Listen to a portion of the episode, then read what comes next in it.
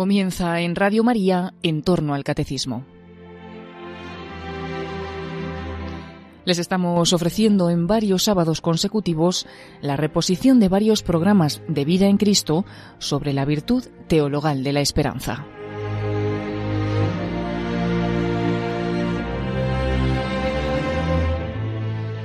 Un cordialísimo saludo, muy querida familia de Radio María. Radio María, la fuerza de la esperanza, la esperanza, esa gran virtud teologal. Comenzábamos a hablar de ella de una manera así específica en este programa el día anterior y seguimos con esa virtud teologal, la esperanza. Qué importante es. Si la perdemos, realmente nos quedamos paralizados. Es lo más peligroso que puede ocurrir en la vida humana y cristiana. La esperanza. Bueno, pues habíamos comenzado haciendo una pequeña síntesis de qué es la esperanza, basándonos pues en el mejor camino que tenemos para las síntesis teológicas, que es el catecismo de la Iglesia Católica. Veíamos también en Joseph Piper que la esperanza es una virtud para la situación en la que estamos. Somos peregrinos, el status viatoris, la situación de los que vamos de camino, de los que aún no hemos llegado a la meta. En la vida eterna ya no hay ni fe ni esperanza, solo queda el amor. Pero en cambio, la esperanza es muy importante para nuestra vida. Es ese peregrino que si no tiene esperanza de llegar al destino, no tiene esperanza de llegar a Santiago de Compostela, a Roma, Tierra Santa, pues claro, pues ¿para qué va a caminar? Si no esperamos llegar a la plenitud de nuestra vida, a la salvación, al cielo, a la felicidad, pues ¿para qué? ¿Para qué? Tiramos la toalla. Por eso es tan importante. Bueno, pues veíamos una especie de definición descriptiva de la esperanza en el catecismo.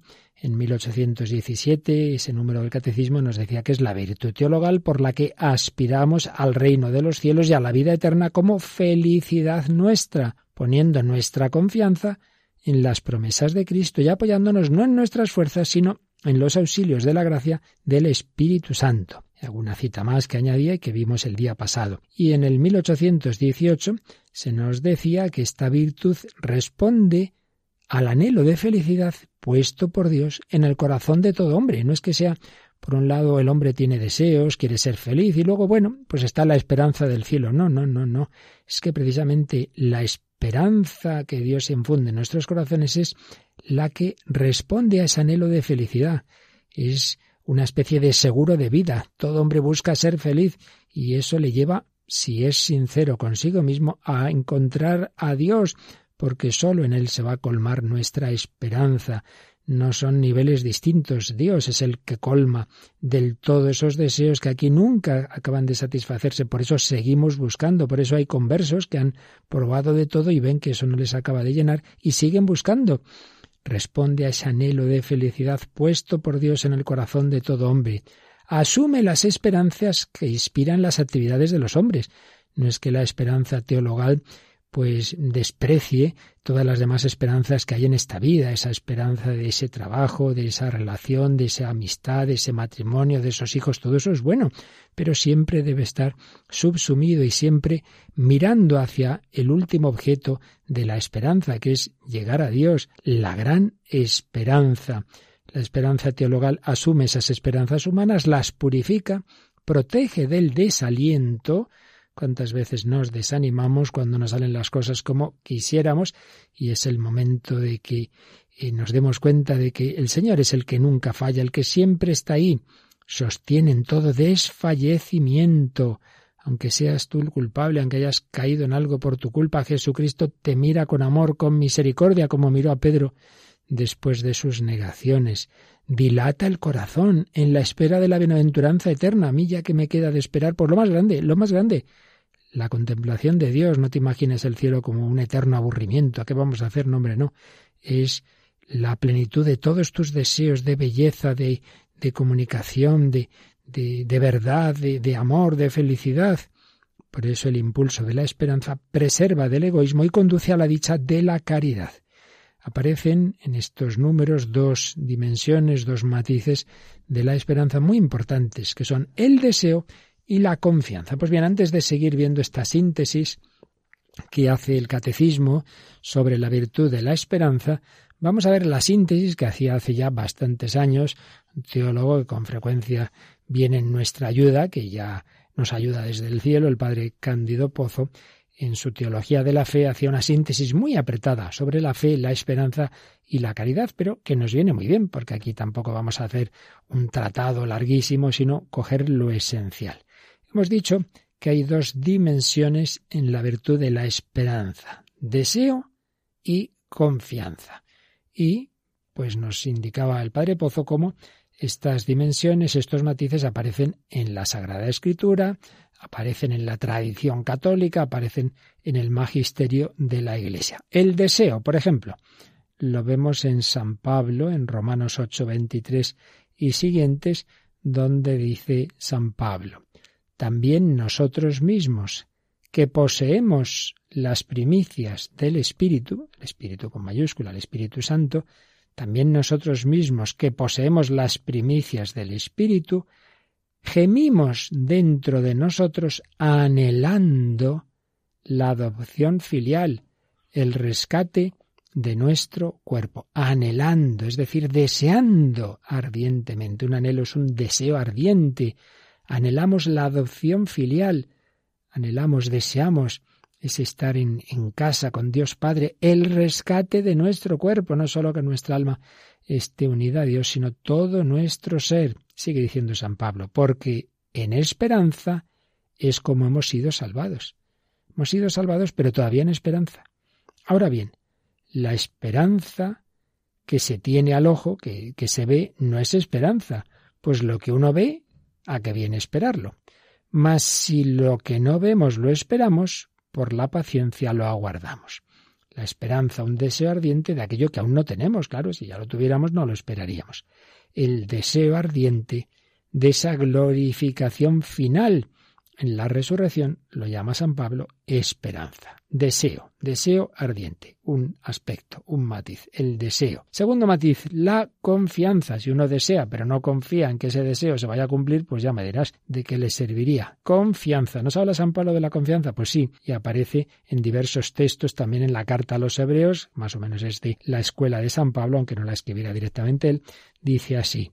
Teniendo pues, hermanos, segura confianza de entrar en el santuario en virtud de la sangre de Jesús.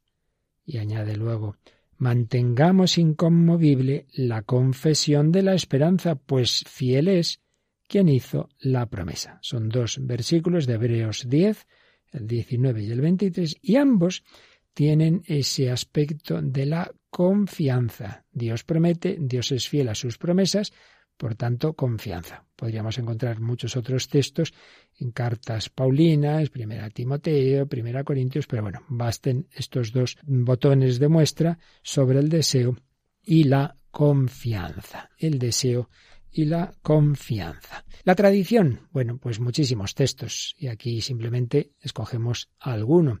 San Ambrosio, por ejemplo, no es propio de la arrogancia insolente sino de la conciencia inocente, pedir el galardón a aquel al que has servido, porque desesperar es materia de pereza, pero esperar es incentivo del trabajo. Aquí el matiz es la esperanza como deseo del premio. Es decir, hombre, pues no está mal que uno tenga ese deseo del premio, puesto que ha estado sirviendo al Señor. Entonces eso le incentiva al trabajo deseo. San Agustín, debes amar de manera que no dejes de desear como premio a aquel que sólo puede saciarte, como deseaba Felipe cuando decía, muéstranos al Padre y nos basta. Desear. Muy bonita la expresión. Desear como premio el qué? Un regalo muy grande. Desear como premio a Él, al Señor, a aquel, el único que puede saciarte del todo como deseaba Felipe cuando decía a Jesús en la última cena, muéstranos al Padre y nos basta. desde luego, no está mal. No se conformaba con poco el apóstol Felipe, muéstranos al Padre, muéstranos a Dios Padre y nos basta. No, no hace falta nada más que contemplar a Dios. Deseo, deseo de ver a Dios es un deseo que atraviesa toda la escritura, todo el Antiguo Testamento. Señor, muéstranos tu rostro, tu rostro buscaré, Señor, no me escondas tu rostro. Pues ahora el rostro de Dios se manifiesta en el rostro de Cristo. Por eso Jesús le dirá a sus apóstoles, el que me ha visto a mí, ha visto al Padre. No hace falta que pidas más, muéstranos al Padre y nos basta desear el deseo. La esperanza como confianza. Bueno, infinidad de textos. Por ejemplo, San Juan Crisóstomo. ¿Qué es la esperanza? Es confiar acerca de las cosas futuras. Las cosas futuras, la vida eterna, la resurrección, contemplar a Dios, pues lo confío en alcanzarlo por ese regalo, por esa misericordia de Dios.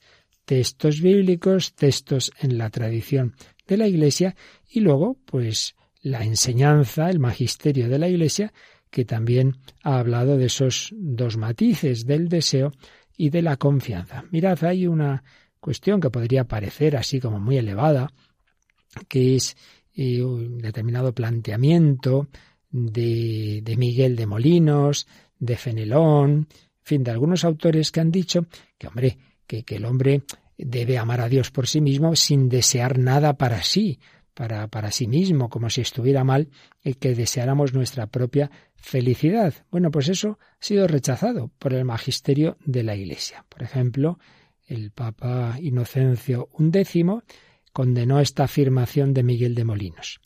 El que hizo entrega a Dios de su libre albedrío no ha de tener cuidado de cosa alguna, ni del infierno, ni del paraíso, ni debe tener deseo de la propia perfección, ni de las virtudes, ni de la propia santidad, ni de la propia salvación, cuya esperanza debe expurgar. O sea que este autor decía que no, que no hay que desear la salvación ni la santidad, como que hay que quedarse así en ese quietismo de, bueno, que a mí me da todo igual, que ya Dios sabrá lo que tiene que hacer. Pues no, no es verdad. Esto fue rechazado por la Iglesia. El deseo de las cosas buenas y de la más buena y la más importante de todas, que es llegar a estar con Dios, la vida eterna, la salvación, es algo que Dios ha puesto en nosotros eh, lo veíamos en el catecismo, pues ese sentimiento de búsqueda de la felicidad en el fondo es deseo de estar eternamente con Dios. No, no, no está bien eso de, de estar ahí como un mueble que a mí me dé todo igual y que yo no desee ni, ni la salvación mía, ni... No, no, no, eso no puede ser. Y también fue condenada por Inocencio XII esta proposición de, del arzobispo de Cambre, Fenelón. En este estado, supuesto un estado así supuestamente elevado, el alma pierde toda esperanza de su, propia, de su propio interés, pero en su parte superior, es decir, en sus actos directos e íntimos, nunca pierde la esperanza perfecta, que es el deseo desinteresado de las promesas. ¿Qué es lo que viene a decir? Que el hombre perfecto debe superar la esperanza en cuanto deseo de la posesión de Dios y de los bienes eternos, no, no, solo debemos tener una perfecta esperanza que no incluya ese deseo de que yo posea a Dios y posea los bienes eternos. Inocencio XII, al condenar esta doctrina y afirmar que la esperanza es esencial en la vida espiritual también de los hombres perfectos, está eh, enseñando en realidad que la esperanza es ese deseo de los bienes eternos. Un acto por el que deseo la posesión de Dios por ser esa posesión buena para mí.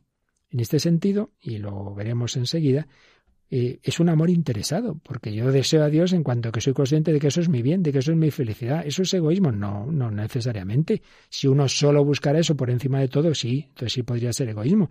Pero el hecho de que el hombre está hecho para ser feliz y la felicidad está en la posesión de Dios y por tanto que yo desee poseer a, poseer a Dios y así soy feliz, es que eso es simplemente actuar conforme a mi naturaleza. Por tanto, la Iglesia ha enseñado que no es malo, todo lo contrario, el deseo, el deseo de contemplar a Dios sabiendo que esa es nuestra felicidad. Y la esperanza como confianza también está en la doctrina de la Iglesia, concretamente el concilio de Trento, hablando del que se convierte, del, justificado, de, de los que entran en la Iglesia, dicen, renacen a la esperanza, confiando que Dios ha de serles propicio por causa de Cristo. Renacen a la esperanza confiando, la confianza. Por tanto, tanto en la escritura como en la tradición, como en el magisterio de la Iglesia, solo hemos puesto nada, dos o tres citas, podríamos estar horas y horas, pero aparecen siempre con unas otras palabras estos dos aspectos, estos dos matices de la virtud de la esperanza. El deseo y la confianza. El deseo de la posesión de Dios, porque poseer a Dios es bueno para mí, en este sentido es un deseo interesado que alguno ha juzgado de egoísta y no es tal, simplemente ya hemos dicho es eh, lo que llevamos en la naturaleza que Dios mismo ha hecho en nosotros. Estamos hechos así como eh, el hombre tiene hambre y sed y desea pues poder alimentarse y beber y respirar y si no se muere, bueno, pues el alma humana desea la plenitud del absoluto, de la verdad, de la belleza, del amor y eso es Dios. Pues claro, naturalmente que lo desea y eso es lo que le va a hacer feliz. Deseo de la posesión de Dios que es bueno para mí. Y confianza, confianza en que Dios mismo me va a dar esa posesión. Si Él me ha hecho para Él, pues hombre, me dará los medios para alcanzar ese fin. Si, si Dios ha hecho a los pájaros para volar, pues les da las alas para que puedan volar. Si no, pues esto aquí habría algo que no estaría bien, ¿verdad?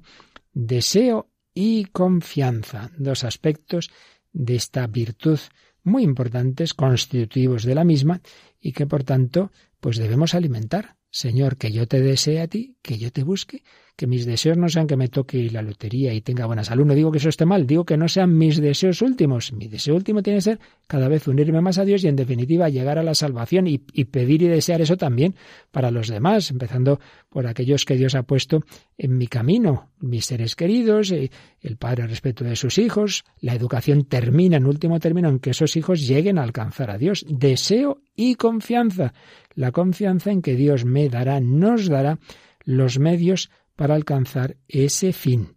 Pues sin duda es algo muy coherente.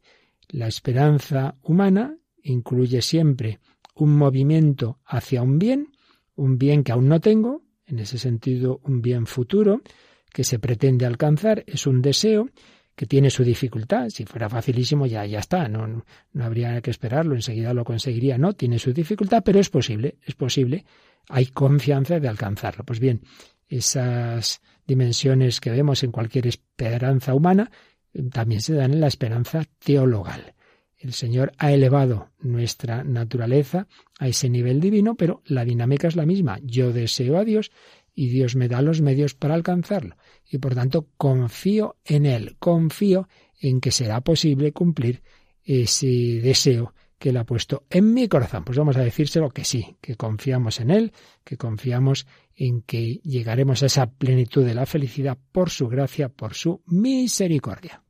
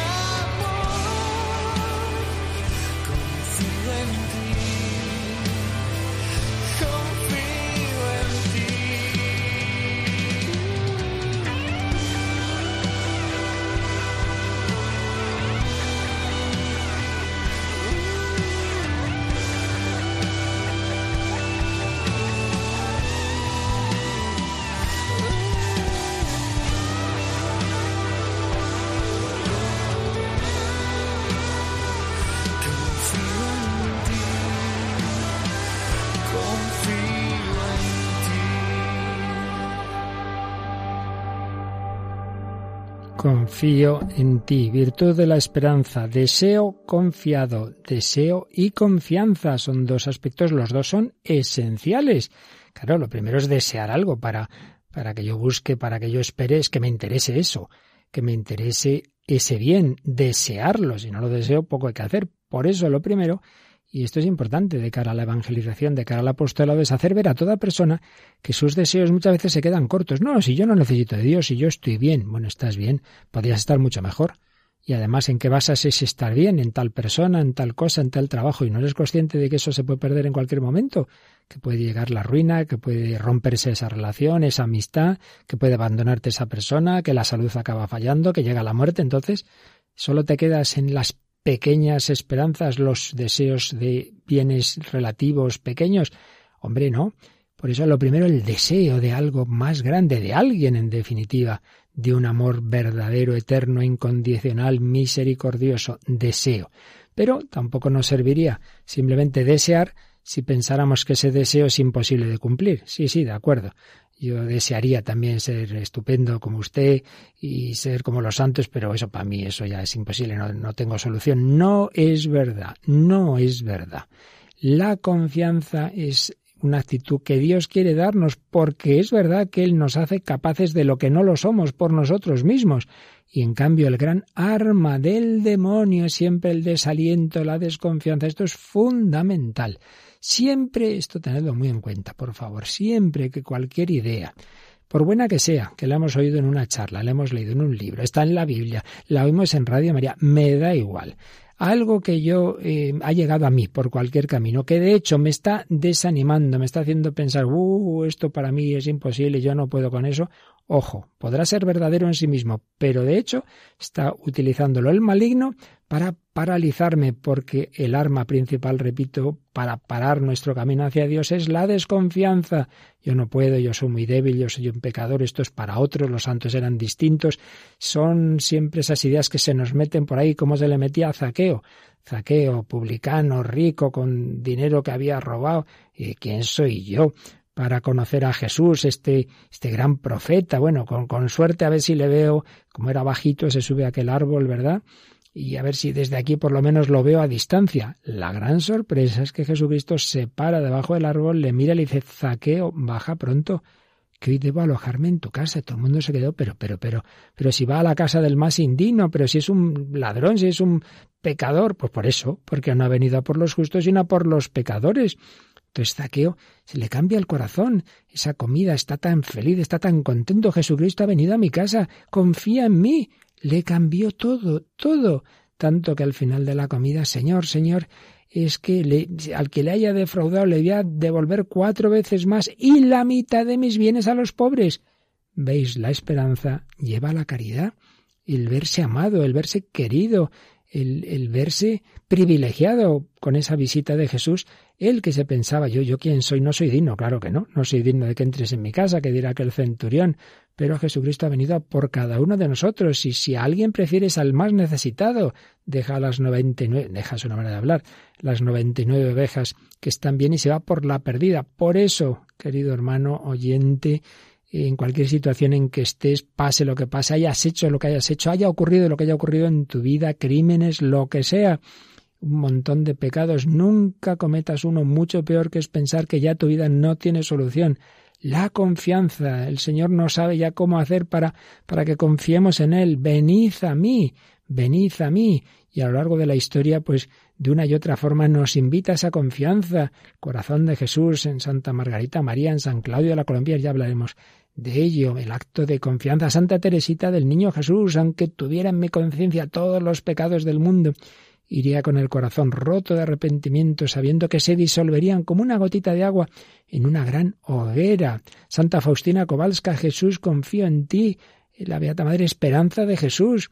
Los, los mayores eh, pecadores son privilegiados de Jesús, están, está el Señor deseando perdonarlos y están los que ella llama los ladrones del cielo, como el que llamamos el buen ladrón, que roban el cielo en el sentido de que habiendo vivido mal y al final tienen esa confianza en la misericordia del Señor y, son perdonados. Hoy estarás conmigo en el paraíso. La intercesión de la Virgen María ruega por nosotros pecadores.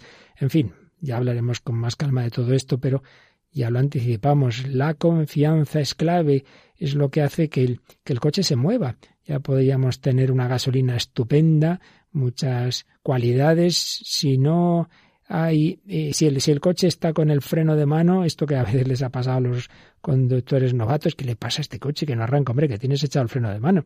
Pues el freno de mano en la vida espiritual muchas veces es eso, es la desconfianza, es recordar siempre ahí lo que hice, es que si es que yo soy así, es que ya tengo malas costumbres, que no hay nada que el Señor no pueda sanar. Deseo de Dios, confianza en que con su gracia es posible no solo salvarnos por los pelos, sino llegar a la santidad, que es distinta para cada uno y que no será quizá como nos la imaginamos y no será como la del Padre Pío, una santidad tan excepcional, muy especial. Bueno, cada uno el camino del Señor para él. Bien, deseo y confianza. Y también el padre Pozo, en esa síntesis que estamos usando sobre este tema, se preguntaba por eso que hemos indicado antes, de que algunos autores, como Molinos, como Fenelón, decían, hombre, eso de desear ser feliz uno, eso de desear a Dios, porque uno es consciente de que Dios es mi bien, está muy mal, eso es egoísmo. Hombre, pues no, no es egoísmo. Una cosa es que si uno, digamos, solo amara a Dios porque es bueno para mí, y si pudiera no amar a Dios en sí mismo, entonces no lo amaría. Hombre, eso ya sí, porque eso sí que sería subordinar a Dios a mí mismo, tomarlo solo como objeto de mi felicidad. Eso, en efecto, estaría mal, ¿no?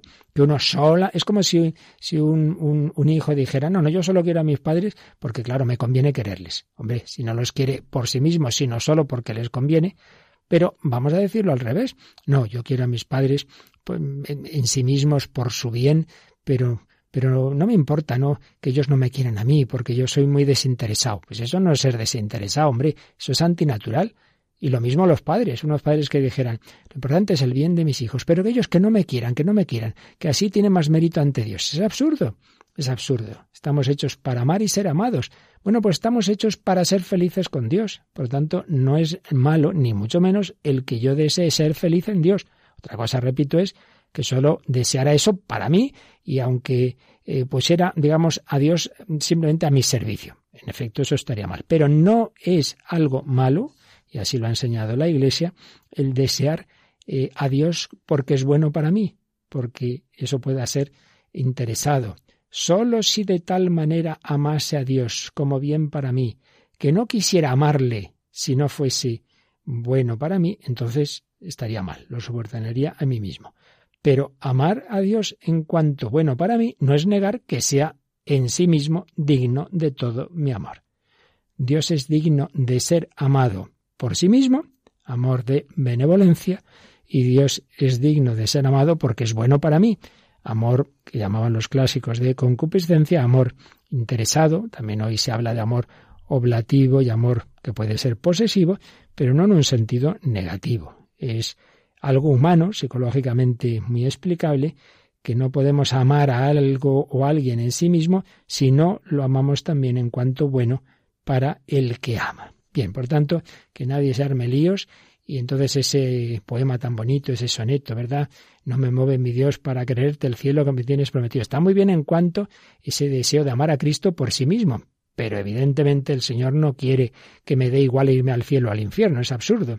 Te quiero tanto, amada mía, que estoy dispuesto a no casarme contigo. Pues hombre, un poco extraño ese tipo de, de amor de, de, un novio que dijera eso, ¿verdad? Pues estamos llamados a casarnos con Dios, por así decir. ¿Cómo uno no va a desear el unirse con Él, el ser feliz en la unión con Él? Finalmente, insistamos en que estamos hablando de una virtud teologal. ¿Por qué? Porque el objeto de esta virtud es Dios mismo. Dios mismo cuya posesión en el cielo constituirá nuestra bienaventuranza, nuestra felicidad completa. Dios mismo es el objeto del deseo confiado, que es la esperanza, el objeto principal, ¿eh? porque también, también entra en la esperanza, por un lado, los auxilios que necesitamos para llegar a ese objetivo. Dios es mi felicidad plena, la contemplación del cielo es el objetivo final, para ello necesito la gracia de Dios, necesito unas ayudas, también espero esas ayudas y también eh, en esa felicidad plena que es la contemplación de Dios, se añaden otros aspectos de la bienaventuranza, que es la fraternidad con los hermanos. El cielo no solamente es un cara a cara con Dios, es un banquete con, todos los demás, y en fin, tantos aspectos que se añaden a esa felicidad del cielo, como es, por ejemplo, que no solo el alma, sino también el cuerpo disfrutará. Y luego las cosas de esta vida, en tanto en cuanto me ayuden a alcanzar el último fin, pues también las, las espero. Pero en tanto en cuanto. Por eso Mm. Siempre lo hemos dicho, ¿verdad? Que lo que pedimos y lo que deseamos y esperamos, siempre hay que relativizarlo en función de si me conviene. O sea, lo único seguro, seguro, lo único que Dios quiere darnos siempre es la plenitud del encuentro con Él, en definitiva la salvación.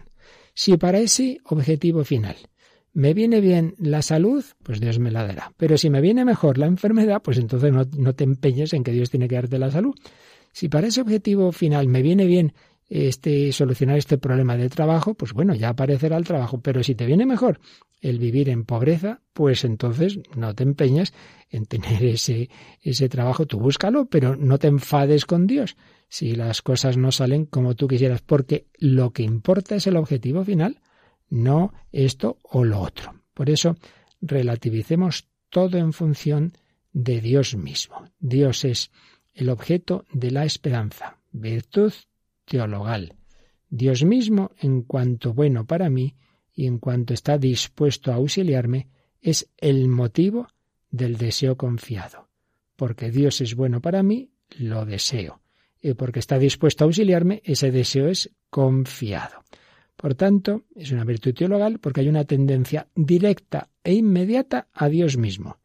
Pues el objeto principal deseado, Dios, y el motivo de, por el que espero llegar a Él, que es la ayuda de Dios, en último término siempre es Dios mismo. Espero a Dios de Dios. Espero a Dios con la ayuda de Dios. Virtud teologal. Confío en llegar a Él con la ayuda que Él mismo me quiere dar y luego las cosas de esta vida, si me convienen, pues me las dará y si no, ¿para qué las quiero? Si lo realmente importante llegar a Él y todo lo demás en la eternidad diremos, si yo me, me, me obsesionaba y me preocupaba por esa tontería, estuve tres meses o tres años dando vueltas a, a, eh, a, ver si conseguía tal cosa y tal otra. Y a mí, ¿a qué, ¿de qué me ha ayudado aquello? Que solo nos importe llegar al Señor desde el alba hasta el ocaso, Señor, que yo te busque a ti, como dice Mite Baldusi en esta composición que vamos a escuchar y que se convierta en oración.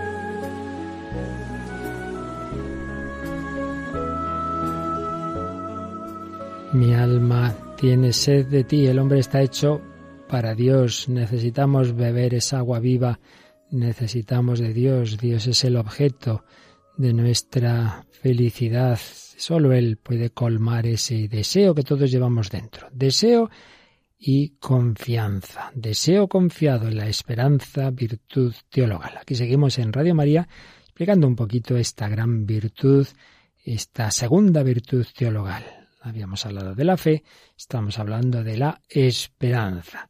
Y después de comentar, con la ayuda de textos del Padre Candido Pozo, esos primeros números del Catecismo sobre la esperanza, vamos a ver un siguiente número, el 1819, que nos dice que la esperanza cristiana recoge y perfecciona la esperanza del pueblo elegido, que tiene su origen y su modelo en la esperanza de Abraham, colmada en Isaac, de las promesas de Dios y purificada por la prueba del sacrificio. Esperando contra toda esperanza, dice San Pablo, Abraham creyó y fue hecho padre de muchas naciones. Por tanto, este número nos dice algo también importante que siempre está presente en la teología católica, y es que todo lo que se ha cumplido de una manera eminente en Jesucristo y en la Iglesia, está todo preparado en la pedagogía divina, en esa etapa anterior que nosotros llamamos el Antiguo Testamento, que es, pues bueno, todo ese caminar desde la creación del hombre hasta la formación del pueblo elegido, el pueblo de Israel, en cuyo seno se va a producir la encarnación y que tiene ese personaje tan fundamental que es Abraham. Abraham, nuestro padre en la fe, que decimos en una de las plegarias eucarísticas. Abraham, padre de Isaac, Isaac, padre de Jacob, a quien Dios cambió el nombre en Israel, cuyos hijos pues dan origen a las tribus de Israel, las doce tribus de Israel, y ahí está la tribu de Judá, los judíos vienen de esa tribu de Judá, ahí está nuestro Señor Jesucristo, y bueno, las demás tribus que forman ese pueblo de Israel. Pero está siempre esa referencia a Abraham, y se ha visto siempre en Abraham ese modelo de esperanza. ¿Por qué?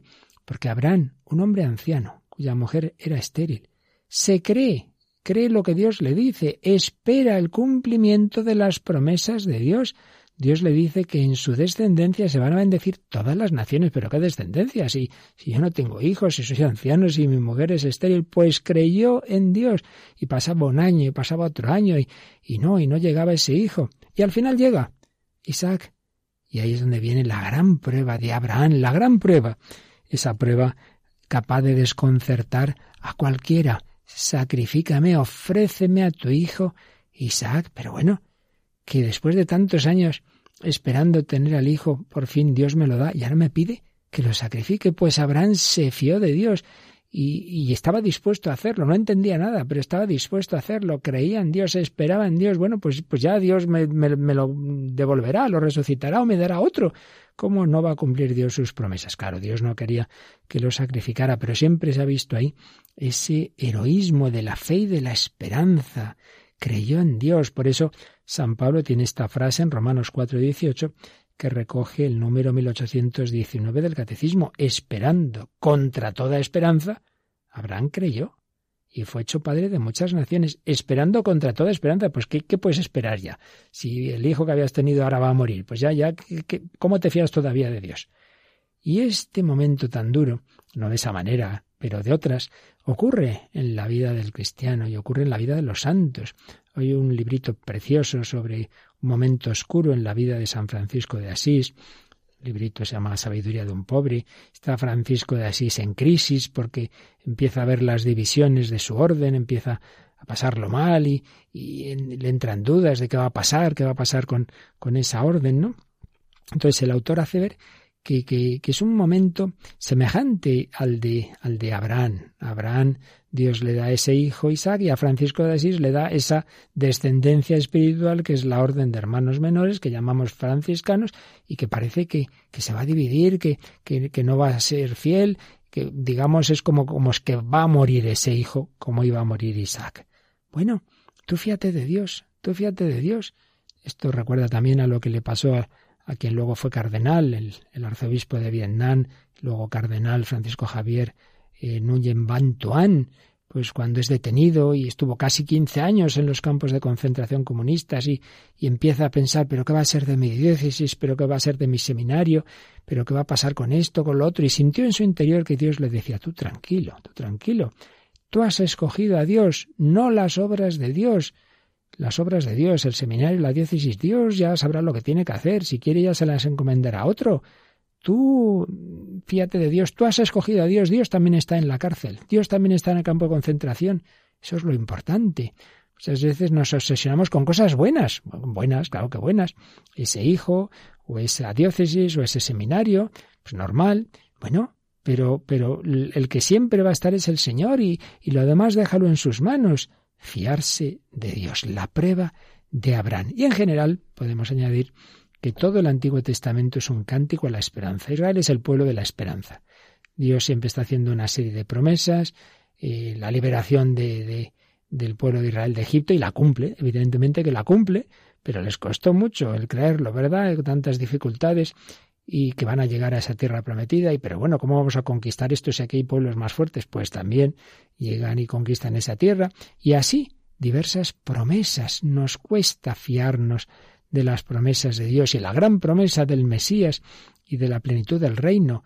Bueno, pues también nosotros somos el pueblo de las promesas. Dios ha prometido, ha prometido esa victoria final y Dios ha prometido, Jesucristo nos ha prometido que volverá y que se consumará este, este mundo en la plenitud del reino y nos ha prometido el cielo, nos ha prometido la vida eterna, nos ha prometido la resurrección de los cuerpos, no solo del alma.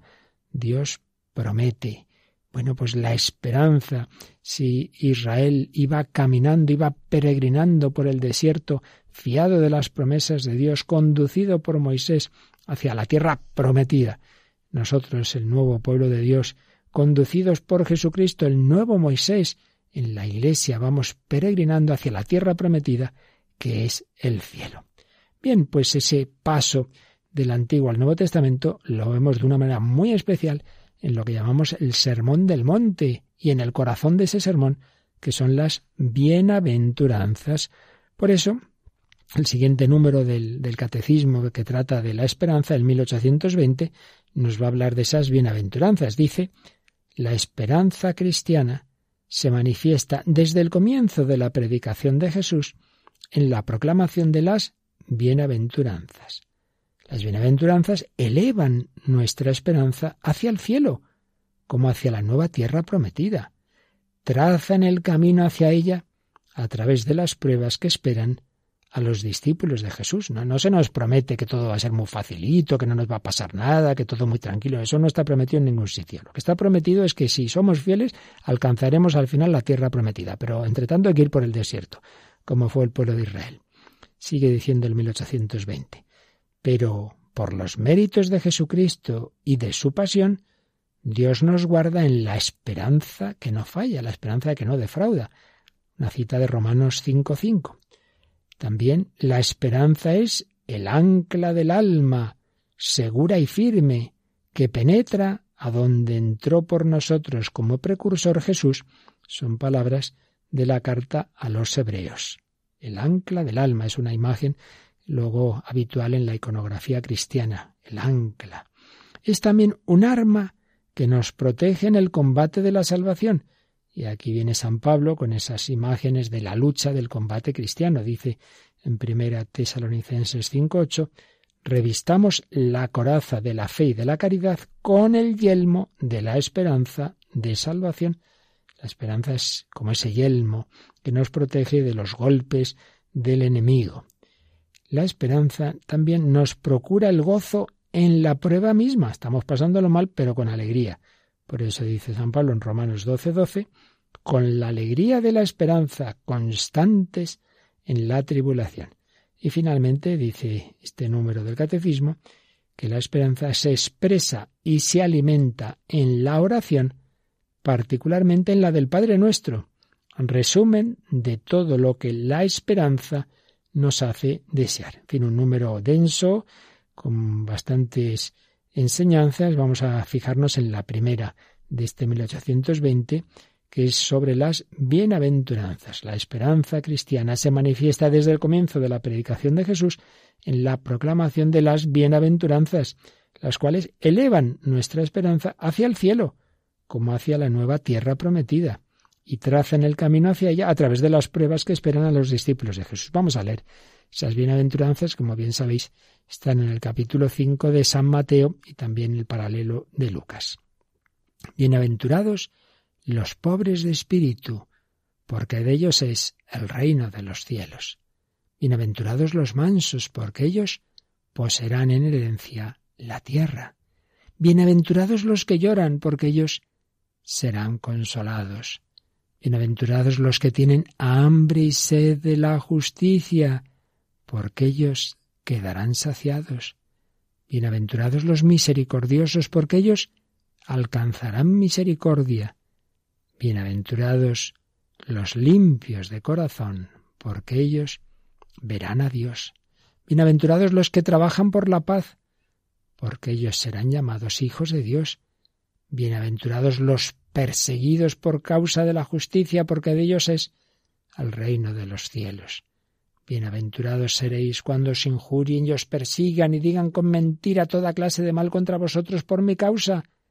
Alegraos y regocijaos, porque vuestra recompensa será grande en los cielos, pues de la misma manera persiguieron a los profetas anteriores a vosotros. Bueno, pues todas las bienaventuranzas, cada una tiene su matiz, pero si os fijáis, en el fondo son muy parecidas.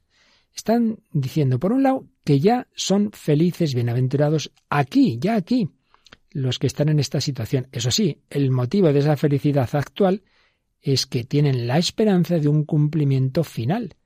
Dios ya nos hace felices, pero claro, porque sabemos que la historia va a acabar bien, no porque ahora todo salga muy bien.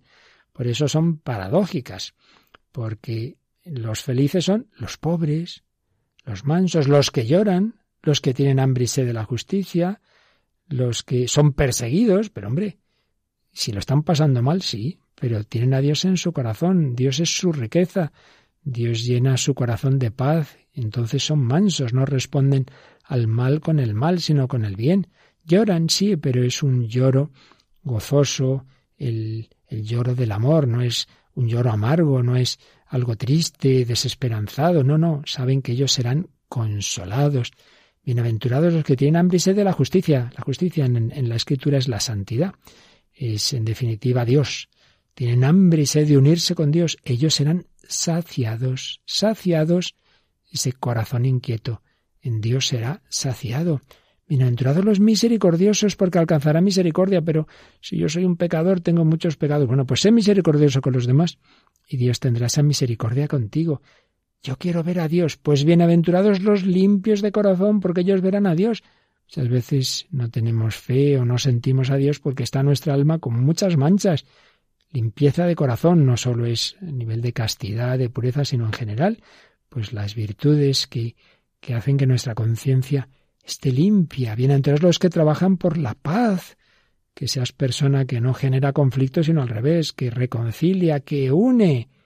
Bienaventurados tantos perseguidos por Cristo, tantos en el mundo de hoy, en toda la historia de la Iglesia, y bienaventurados cuando os injurien y os persigan por Cristo. Alegraos y regocijaos ahora mismo, porque vuestra recompensa será grande en los cielos. Siempre hay una mirada a la vida eterna, pero que nos hace felices ya ahora, en esperanza. Somos felices, bienaventurados, felices los hombres más felices, los santos, porque tienen fe y esperanza en ese cumplimiento de las promesas de Dios y porque Dios nos llena con su amor. Y lo más grande es el amor y estamos hechos para amar y ser amados, y eso nadie te lo puede quitar. ¿Quién nos separará del amor de Dios? Pero vamos a pedir al Señor que nos creamos las bienaventuranzas, hombre, que no pongamos la felicidad en la riqueza, en que todo me salga bien, en que todo el mundo me aplauda, que no, que pongas tu felicidad en el estilo de vida de Jesús, de humildad, de pobreza, de misericordia, que tengas la confianza de que siguiendo ese camino serás plenamente feliz, bienaventurado.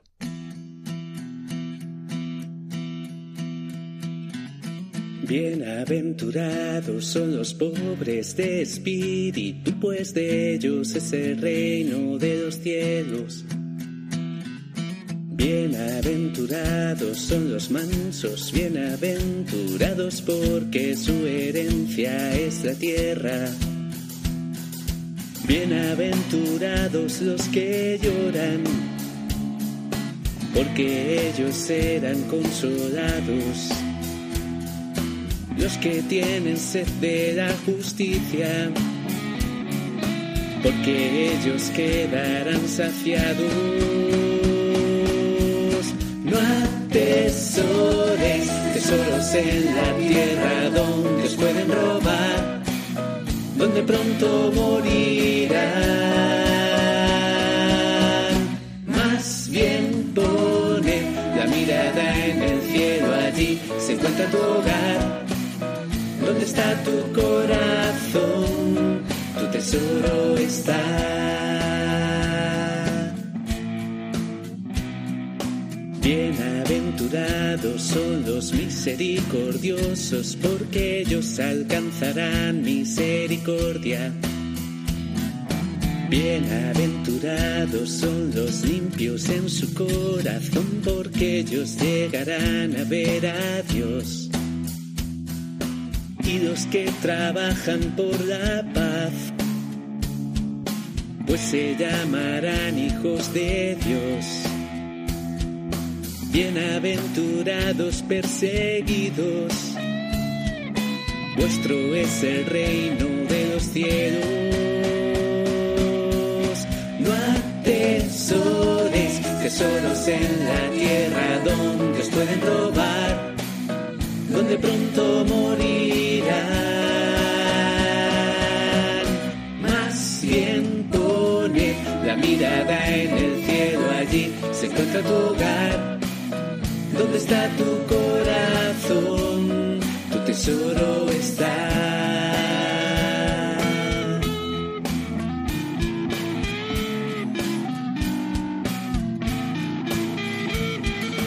Bienaventurados seréis cuando os insulten, os persigan de algún modo por mi causa. Alegraos, regocijaos, vuestro premio es grande en el cielo, en el cielo. No atesoréis tesoros en la tierra donde os pueden robar, donde pronto morirán. Más bien poned la mirada en el cielo, allí se encuentra tu hogar.